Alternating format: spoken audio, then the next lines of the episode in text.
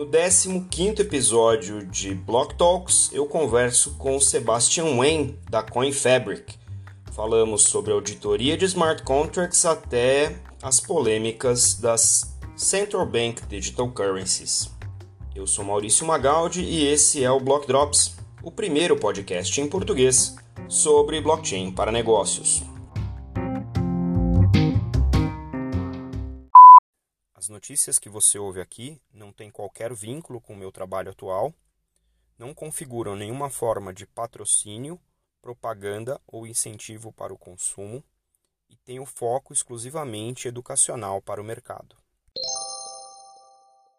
All right, everybody. So here we are with uh, Sebastian Wayne, who's going to tell us about CoinFabric, who he is, and what he does with blockchain. Thanks, Sebastian, for taking the time to speak to us today. Appreciate it.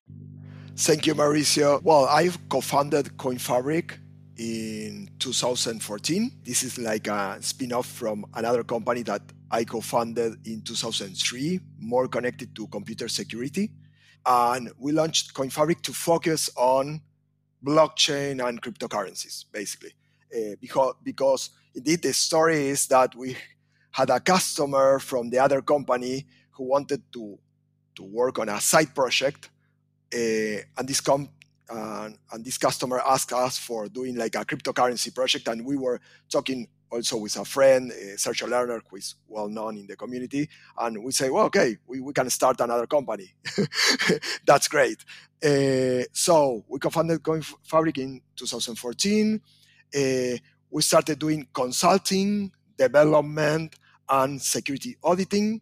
Uh, we had more than uh, 100 projects to date, which is a, really a, a, big number from a relatively small company. We are like around 30 people.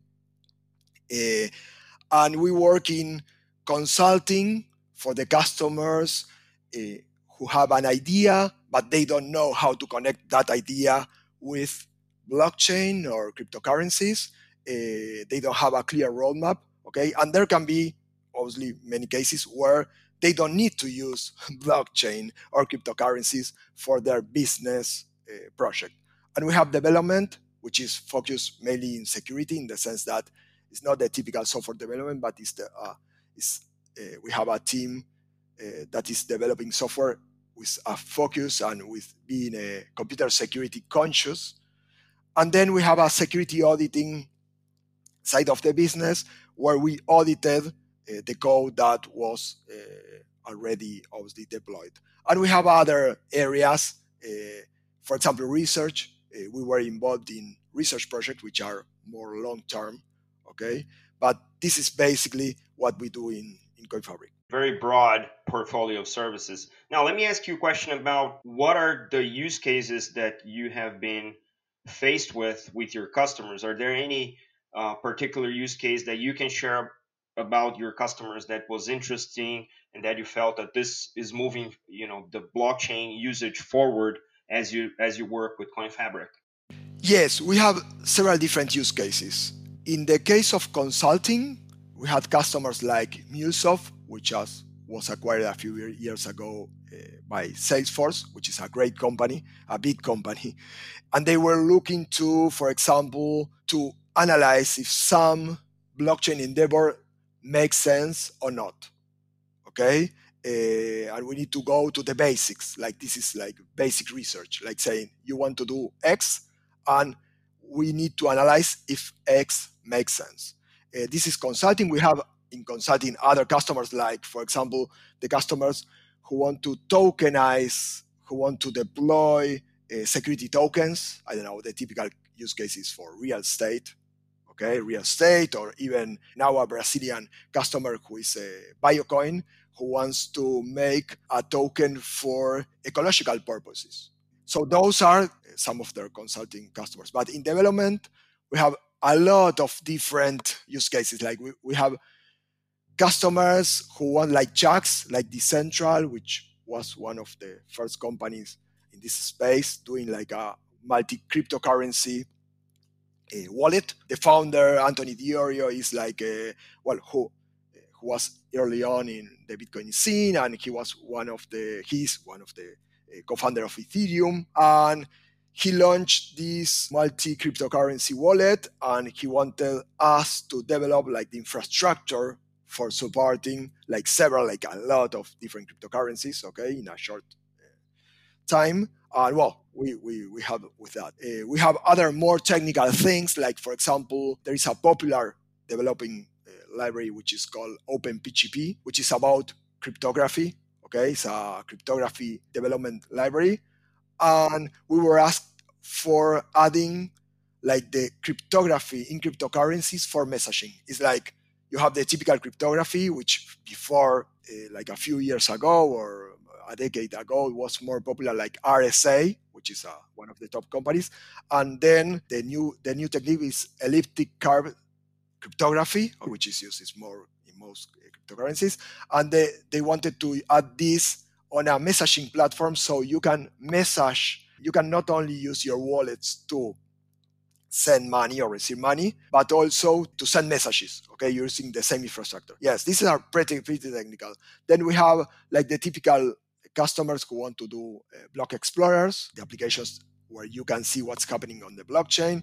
We have other customers which are more business oriented who want to set up or, or to develop a specific private blockchain or private stuff on a public blockchain. For example, for real estate, there is a couple of there are like many organizations that want to do like a cooperate together on a common protocol. Okay, and you set up like infrastructure for that. It's it's like obviously what, for example, Facebook uh, is trying to do with Libra, but you can find the same use case for different uh, verticals, like the health system. You can have like a, this real estate, banking, etc. And we have like, uh, well, uh, I can I can name more than 100 projects. So imagine that. I think it's interesting. You touch upon a subject that we had a recent conversation with Paul Brody from EY. Paul is a uh, proponent of enterprise usage of public blockchain, and for that they developed ba- the baseline protocol within EY. And you mentioned this in one of your examples. I think that this is uh, an interesting trend that we're seeing right now that it could make for a, a wider adoption and a cheaper adoption of blockchain in the corporate world. I wanted to touch upon one aspect of your business with uh, Fabric, which is the smart contract audit that you guys do. How did that demand happen for Coin Fabric, and how did you tackle that? Because I think this is one of the concerns of the community around the DeFi space that's booming right now. So having someone audit DeFi smart contracts seems to me like a very obvious thing. So how did that happen with you? You know, like DeFi is like is in a way like it's a very like from my perspective, it's a super interesting project. Okay, super interesting uh, ecosystem because it's like experimenting with economy, finance, okay, at a big scale and without regulations in general. That's amazing from the, I can say, like from the uh, fundamentals of finance and uh, economics. But, but DeFi is also a wild west where companies uh, just deploy smart contracts or complete like ecosystems and obviously if there is a bug there something very you, you can steal money because this piece of software in general well in the DeFi space uh, is concerned with money okay it's not the it's not the uh, web page where like i don't know before we were talking for example a security and you can have your own web page and your web page was hacked and maybe they changed your web page but no money was involved. You just restart your website and it's working again. But here, DeFi specifically and with cryptocurrencies also, uh, you have this problem where a bug means like million of dollars or hundreds of millions, it depends of the case, uh, stolen. So uh, yes, we like there is demand for for DeFi. Obviously, there, there is a lot of demand.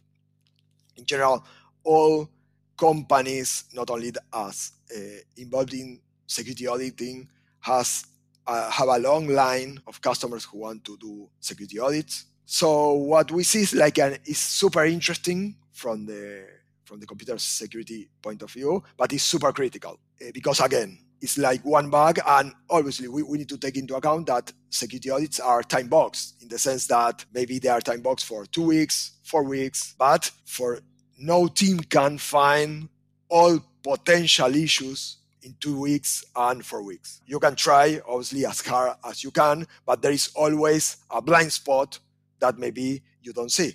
Okay, that's the, the problem. And, and there are more complex uh, things where there are smart contracts that are interacting with other smart contracts from third parties. So they don't develop the whole thing. Okay, well, we have like this thing about a few well one week ago uh, about compound like the thing about there are big issues with oracles for example where these defi protocols uh, retrieve information from maybe one single source for example the price of i don't know of one currency against another and the oracle is manipulated or it just has a bug or the system behaves in a completely different way and someone do like an arbitrage okay does an arbitrage about that and they earn a lot of money. Like it's not only about hackers, but also a single issue in the whole system can be exploited by bots that are looking for arbitrage. So it's a it's a wild west, super interesting, but it's like a super complex thing.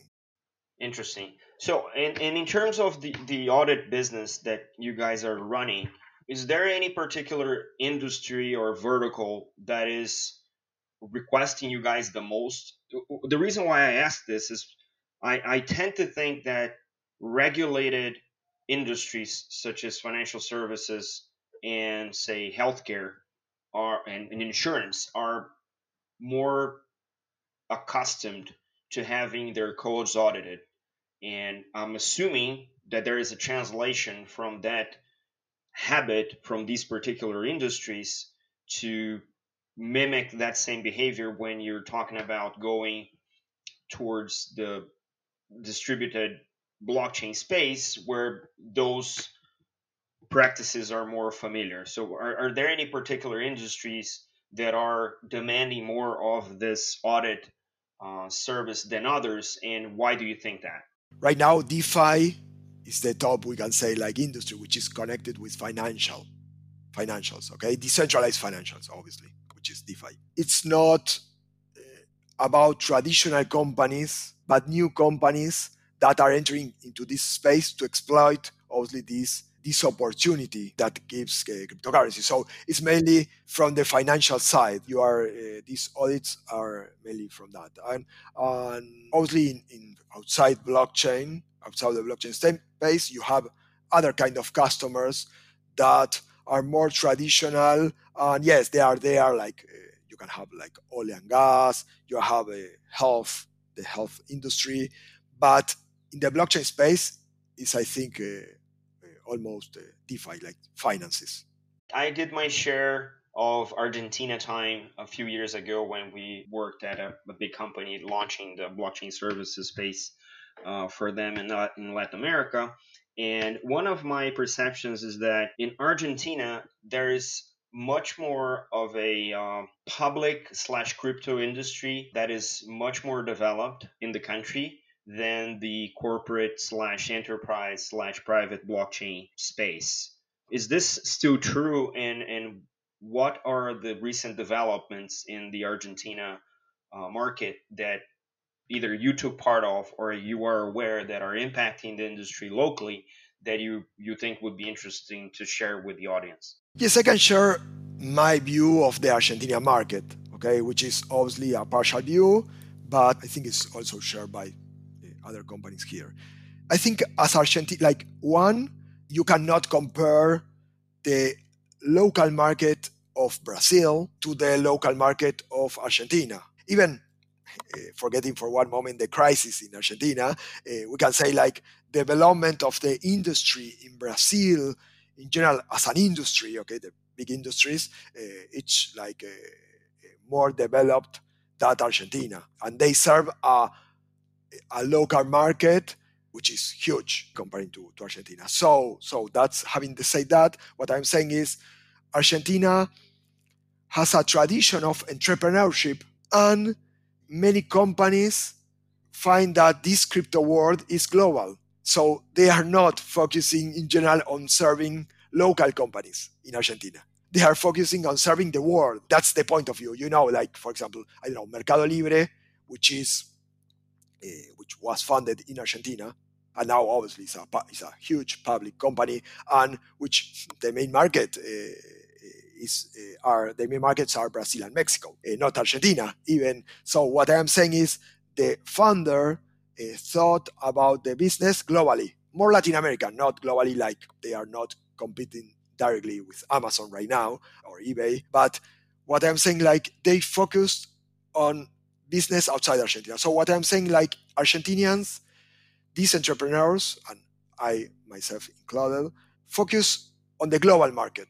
And maybe Brazilians in general focus on the industry as a local market because they see opportunities there.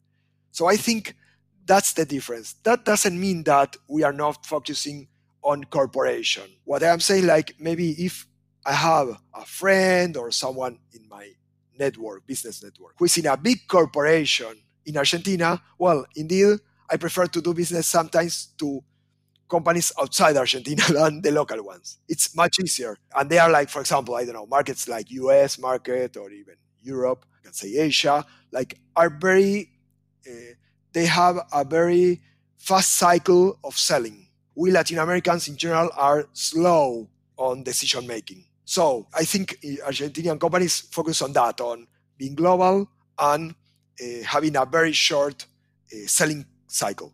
Which, when you orient to a corporation, you have business uh, cycles of uh, business selling uh, cycles of months or even uh, maybe one year. I think it's more about idiosyncrasy. Okay than that. I, I, don't know if I answer your question, but it's more uh, about that. It's not that we are not serving corporations, but it's like because the whole world is huge, you can find opportunities that are faster to take. Yeah, I, th- I think I can echo your perception in terms of Latin America. I've done business with multiple countries and in different occasions, and yes, the selling cycle seems to be longer in the region than in the other geographies.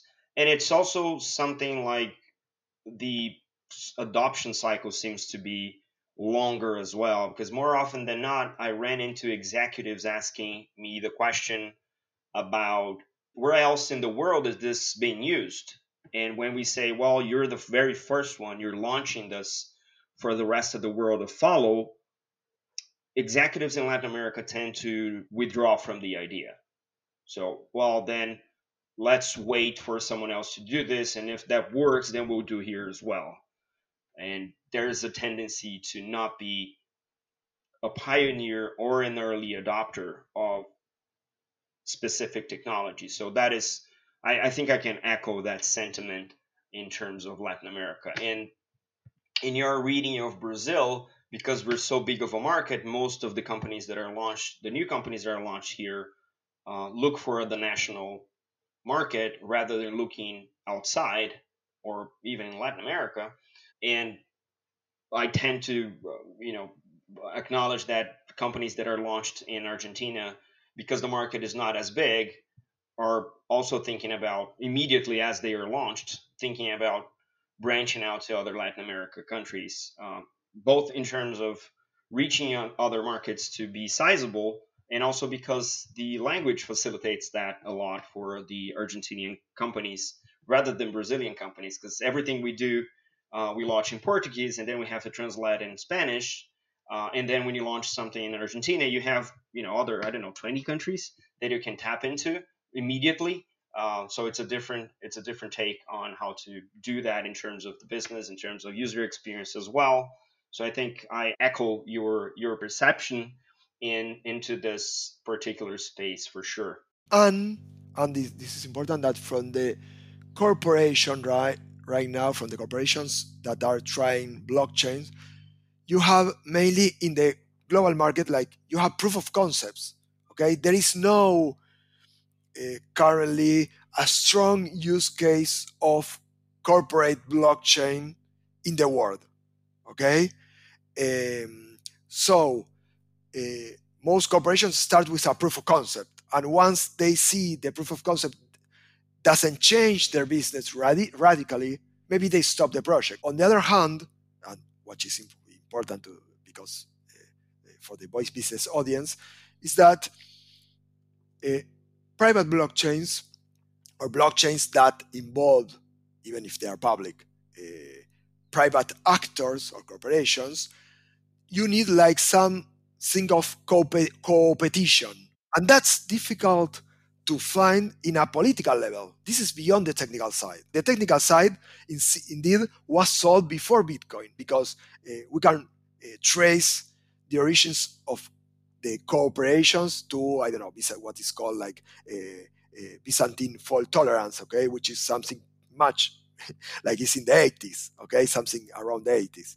Uh, so what I'm saying is the, the critical side of a private blockchain project is having together a lot of corporations which are competing and having them to agree on a common protocol. And this goes beyond if they use this technology or if they use a database.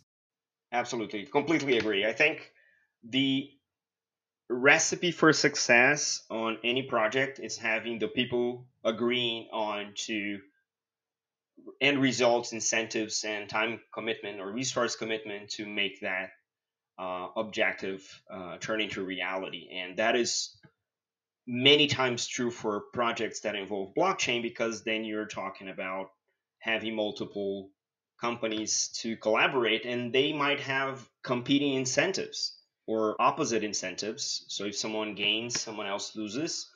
The ability to manage those incentives is what will make a blockchain effort successful or not. And I tend to agree with you. Most of those use cases have not been industry transformative as initially thought because there's always a downside to someone that currently is a big player in that particular industry, and that is the player that is going to be disintermediated by the blockchain solution. So, yes, there's if there's people involved, there's probably complexity involved as well, and that is so much more true for blockchain projects, definitely. Another question to you, and I'm and, and I'm sorry if I'm pushing this towards the Argentinian market, but because you're based in Argentina and you have a big knowledge of the local market there. I, I don't want to be concentrating there, but feel free to expand this as you see fit. What is your perspective in terms of what you are seeing with your own customers in Argentina and elsewhere? What is the next trend that you are seeing form around blockchain? Is this already uh, the DeFi space? Is, is this uh, something else towards traceability? Are there any other concerns about using blockchain to handle the pandemic or to handle the post pandemic world in terms of contact tracing, in terms of vaccine distribution? What is it that you're seeing that your customers are starting to be concerned about that you think pertains to the use of blockchain going forward? On one hand, we have this world of DeFi, which is like a parallel wall, and it's happening. Some companies will tell you, well, that maybe we will see a DeFi winter maybe soon, but well, we cannot predict the future, obviously, but it can happen perfectly. But what I'm saying, like, DeFi is here to stay. It's here to stay in the sense like it can stop now or in a few months, but uh, it will renew because it's like a new way to do financials in the world, obviously. But uh, this is obviously the DeFi, which is in the, the utopia of the decentralized finances. On the corporate side, which is another another word, uh, I see that I am seeing now.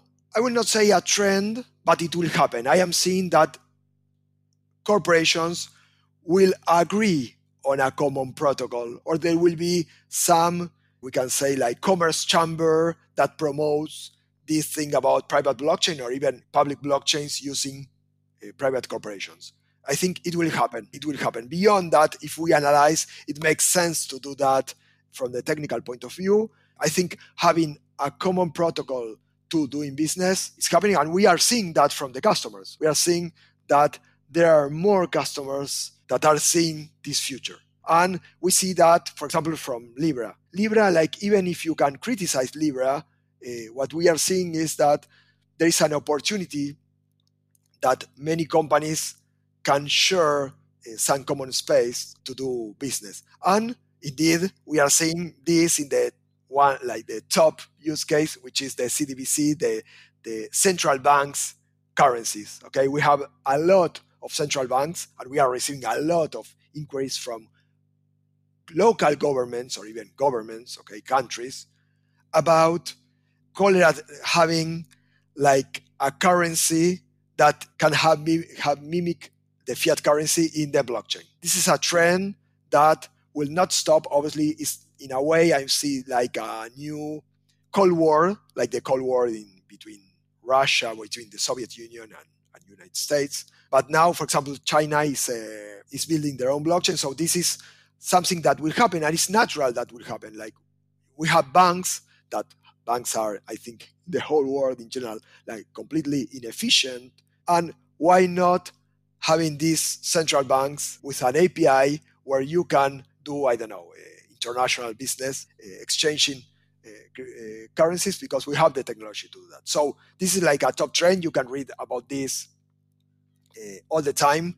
We have some articles that we wrote before this happened that in a way were pre- they, they predict this trend. To be brief, like one in the decentralized space, DeFi or new ways of doing DeFi uh, are here to stay, even if they are a DeFi winter. But this is in the decentralized finance space. Then we have the businesses that are cooperating and at the same time they are competing and then we have like a common protocol to interact. And we have central banks that wants to digitalize uh, their car- currencies. And if you ask me even if this is not a popular trend in the media, the health industry can be completely turned around with new methods that are more not our blockchain maybe itself, but our security.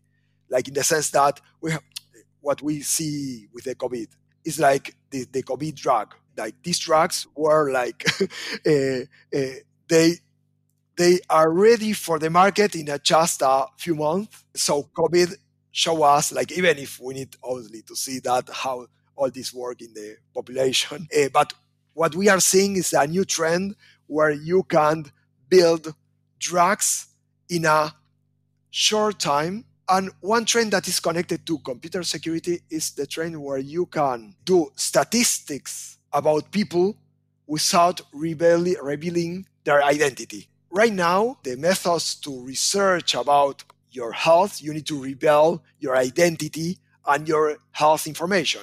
And there are regulation. Well, it's like a, it's it's really difficult to do that. So there are cryptographical ways where you can uh, share your health information without revealing who you are, and even without revealing your information, but the but companies can do statistics around information in a secure way. So what I'm saying, like one million or a whole population can share their information in a way that you can only retrieve statistical information and not the atomic or individual information. This will be huge because this will be a revolution to the health industries that because we are seeing that many drugs are being uh, many many research okay or some research cannot be done because of these privacy regulations. Those are i think four pretty strong trends and uh, we've discussed this a little bit in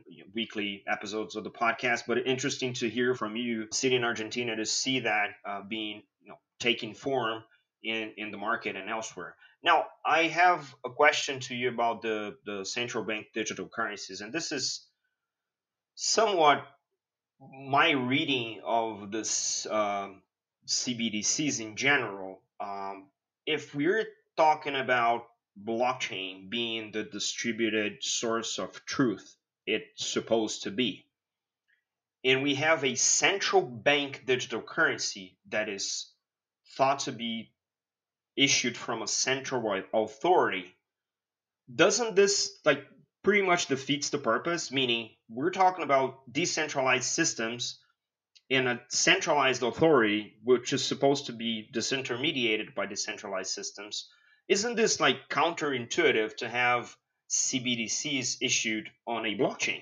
Uh, yes, yes. Indeed, it's ironic in the sense that we build public blockchains we that are decentralized, or the the utopia is that they are completely dis- radically decentralized, and on top of that, we build uh, systems that are naturally centralized. One, because there is one entity who decides how to create the money. That's true. That's true in the sense that it's not only counterintuitive, it's like, indeed, it's not decentralized. We are taking advantage of some parts of this protocol to interact frictionless or less with less friction than other systems. So I will say it's more about taking some things from the decentralized space, but not others.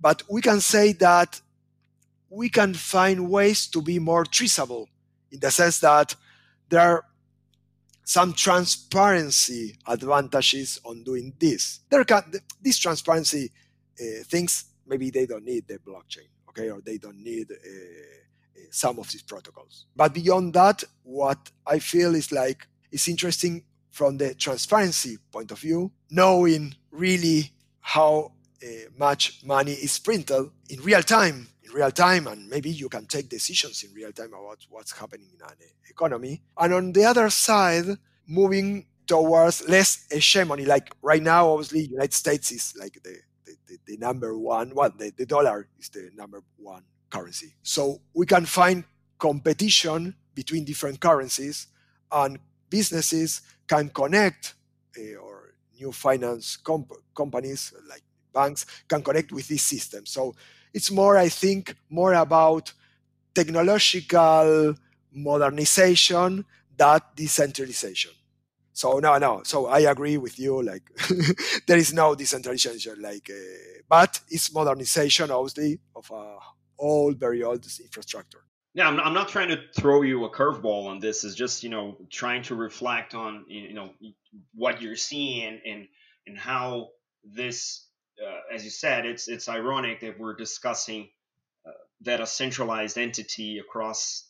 Oh, and maybe this is just a, a way of distributing currency across different central banks, which is which would be worthwhile. Uh, as you mentioned, this is more of finding efficiencies and transparency across uh, macroeconomic factors than than anything else, then it, it, certainly serves the purpose.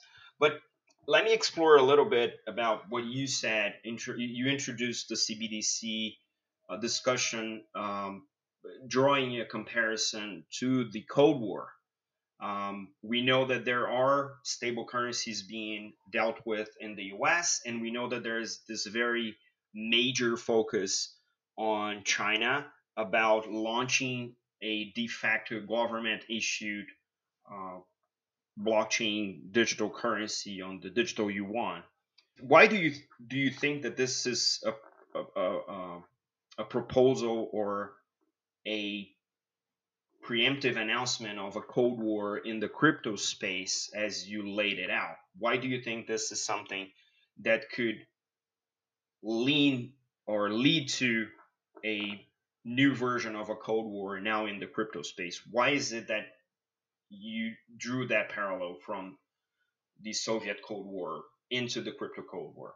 Why is why is it that you think this is leading into that path?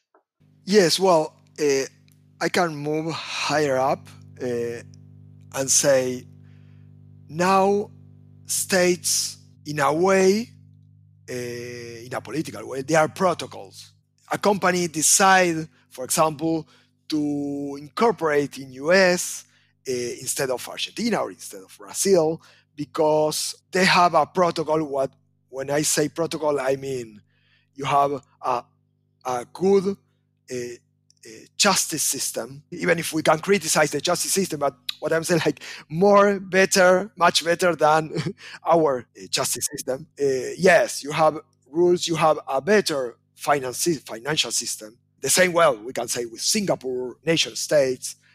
What I am saying, like, we are in this globalization, we are seeing that countries or regions or city states compete uh, with the protocol that they offer. But in this case, protocol, we are not talking about the technical protocol, but we are uh, talking about the justice system, the business system, and the financial system, and the governance. And well, we, we can go to politics. But what we are seeing, and this is an interesting experiment, like in places like the sandboxes. You, I don't know if you know sandboxes initiatives, like in places like UK, where they say, okay, uh, it's true, like you cannot make a bank because. Uh, launching a bank is, is very expensive and time consuming, and you need a lot of capital to do that.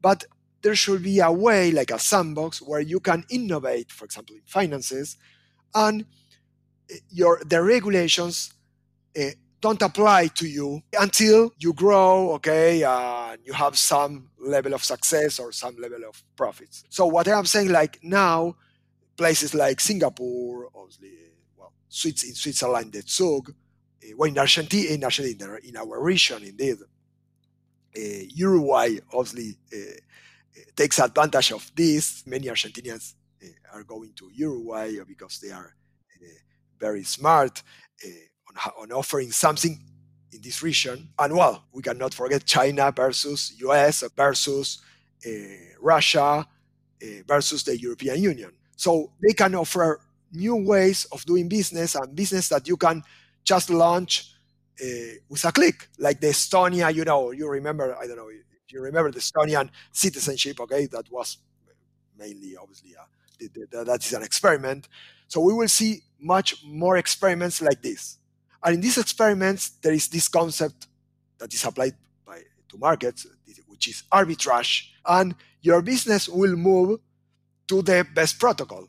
So if Singapore offers you a, a better protocol than to, to run to launch your business than US, you will go to Singapore. And US uh, now obviously is being uh, contested by China, for example.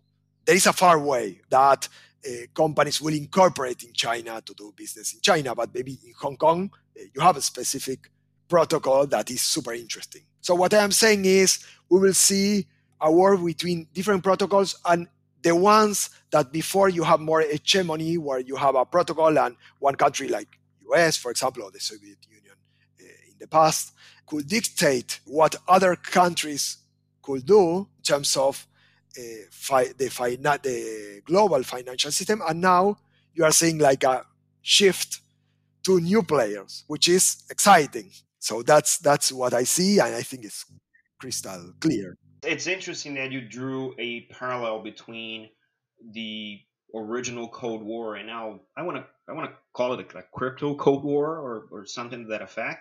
That the existing or available conditions for someone to launch a digital business are going to be well one deceptively simple but two the deciding factor for any company to launch and be successful and that is going to define the importance of that particular nation in the you know global chessboard if they decide to do so or not so i think it's interesting you drew that parallel because the way i see it and i'm not a, an economist or i'm not a political scientist or anything but the fact that if if we are to move to the CBDC driven world that we seem to be moving towards.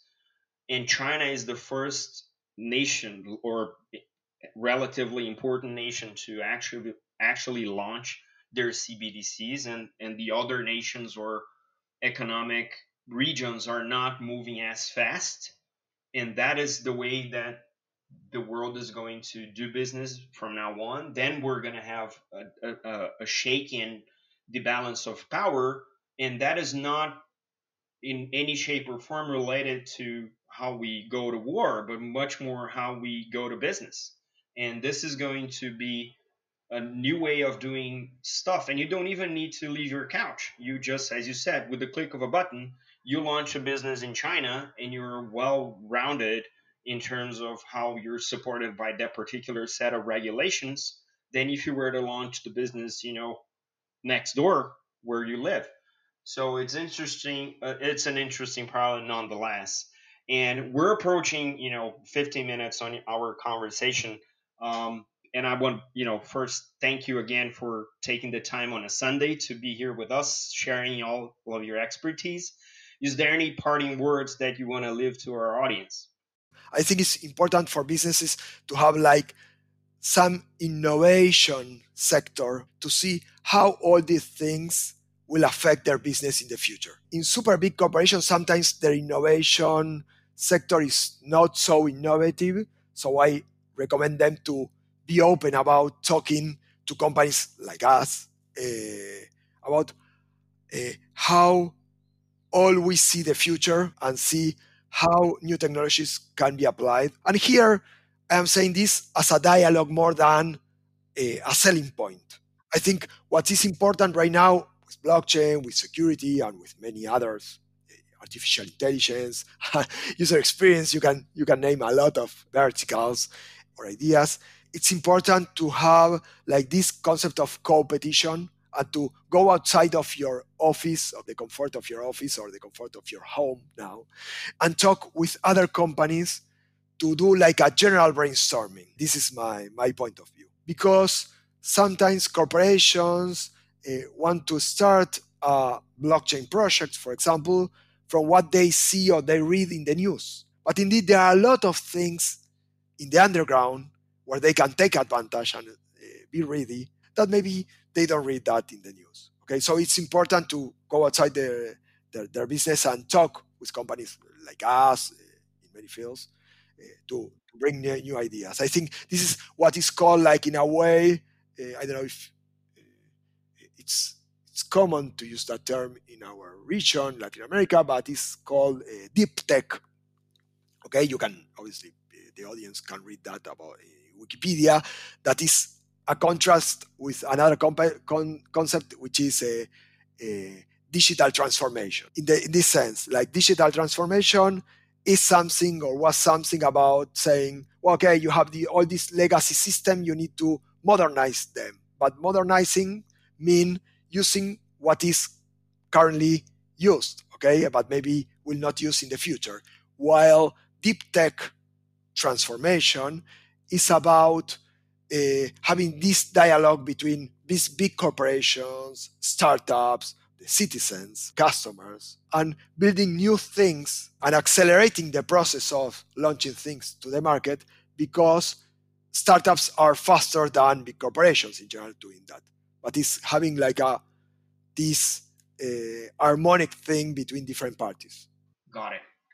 All right. Sebastian, thank you so much for taking the time once again. Appreciate you sharing all of your knowledge and your current experience in the blockchain space there in Argentina and elsewhere. And I wish you good luck. We're we're always open to you. If there's any anything you want to bring about in the future, we're more than happy to have you back on the show. Thank you so much.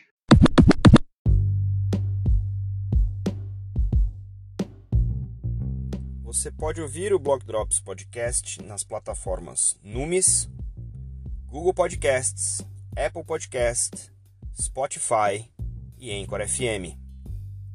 Entre em contato conosco através do e-mail blockdropspodcast@gmail.com, no Instagram blockdropspodcast e no Twitter blockdropspod.